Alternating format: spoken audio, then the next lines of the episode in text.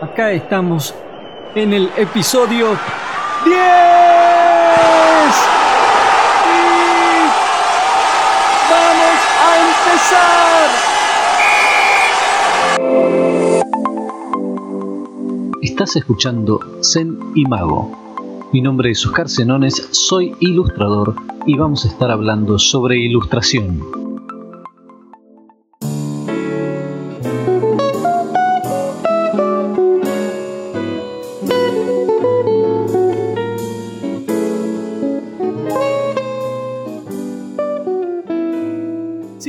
Con el esquema de la cadena ilustrativa, ya pasamos en los anteriores episodios por el cliente, el público, el soporte, ahora le toca el turno al contenido.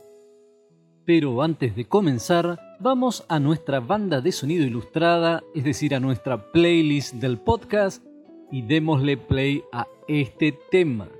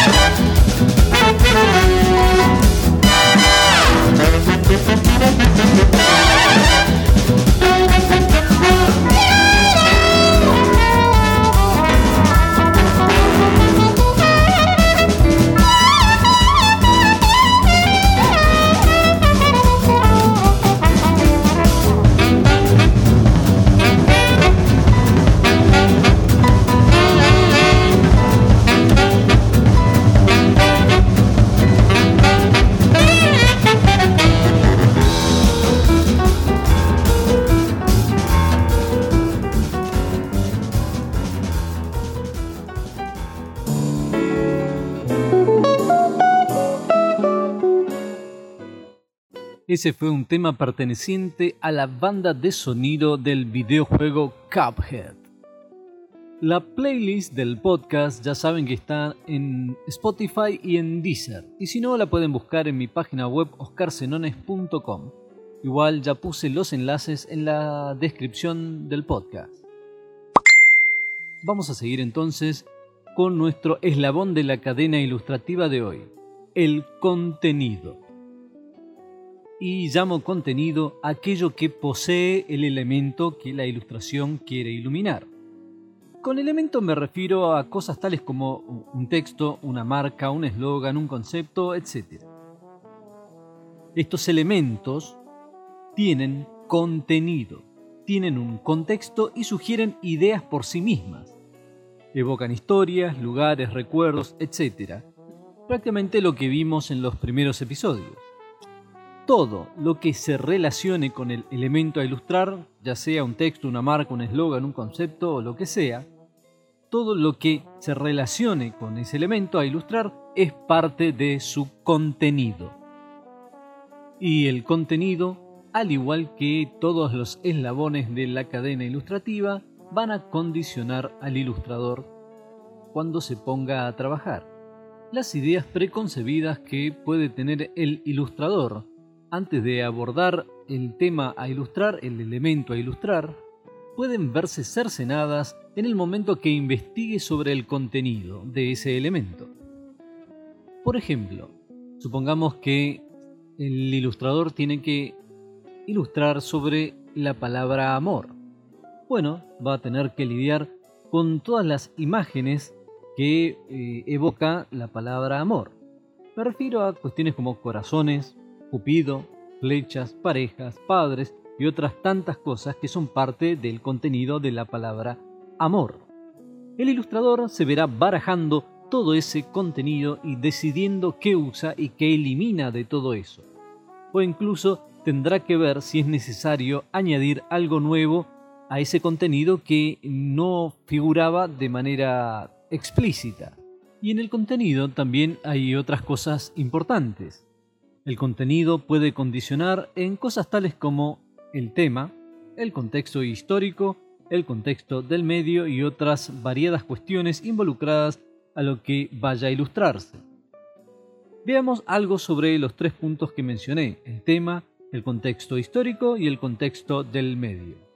Esas tres cuestiones son parte del contenido y seguramente nos van a condicionar a la hora de ilustrar lo que sea. Veamos el tema.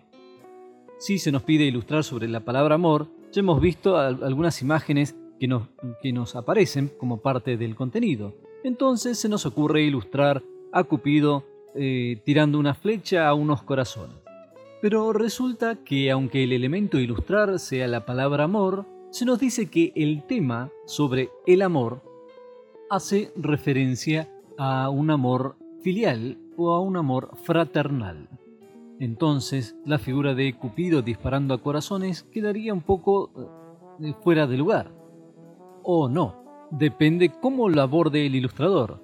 Es justamente esta cuestión de cómo aborda el ilustrador el contenido sobre lo que estamos tratando hoy cómo el contenido nos obliga a buscar formas y nos condiciona para elaborar eh, otras ideas, otras opciones, otras formas de encarar lo que tenemos que ilustrar. Ahora hablemos del contexto histórico. Entonces, supongamos que la palabra amor que debemos ilustrar, que encima está relacionada al amor fraternal o filial, pertenece a la época de la historia de Tristán e Isolda.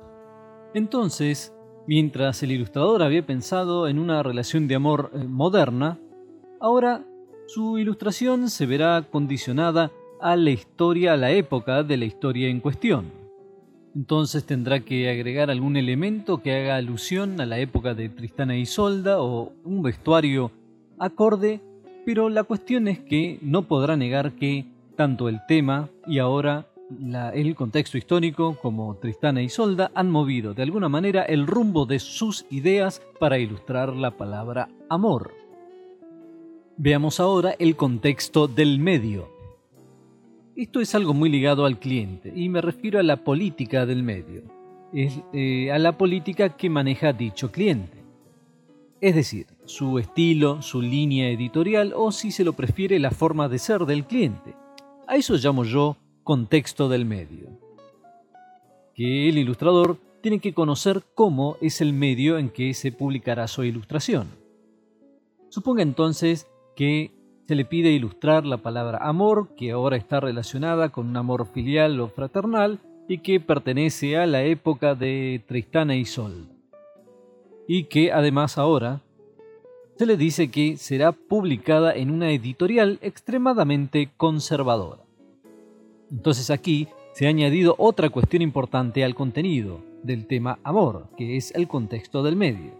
Entonces, quizás la ilustración que había pensado en una mistura entre épocas modernas y la época de Tristana y Isolda, donde vemos a unos personajes vestidos como la época de Tristana y Isolda, pero con celulares en la mano, a este cliente eh, súper conservador considere que tal ilustración está fuera de lugar y que no cuadra con su público.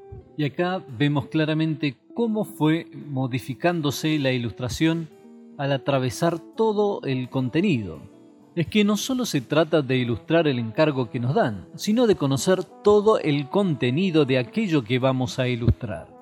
Es que el ilustrador debe saber que aquello que vaya a ilustrar trae consigo un bagaje de contenido y o contextos que pesan demasiado.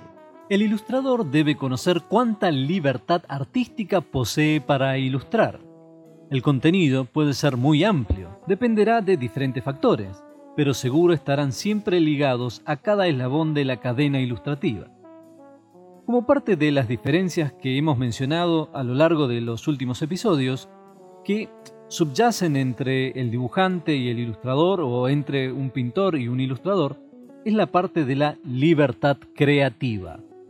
Mientras un pintor o un dibujante pueden darse el lujo de plasmar lo que sienten, piensan o se ven impulsados a hacer, el ilustrador se ve condicionado desde el principio por el contenido y cada eslabón de la cadena ilustrativa.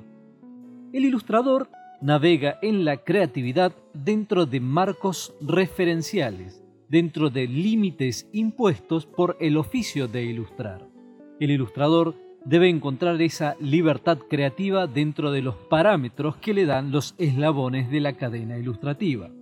Quizás dicho de otra manera, el ilustrador no hace lo que quiere, sino lo que debe en función de ilustrar. Entonces, hasta ahora hemos visto los eslabones de la, de la, cadena ilustrativa que son el cliente, el público, el soporte y el contenido. En el próximo episodio veremos el quinto eslabón de la cadena ilustrativa. Chao, nos encontramos en el próximo podcast de Zen y Mago. Suscríbete a Mago para recibir notificaciones de nuevos episodios. Si te gustó el podcast, compartilo y te invito a que me visites en oscarsenones.com.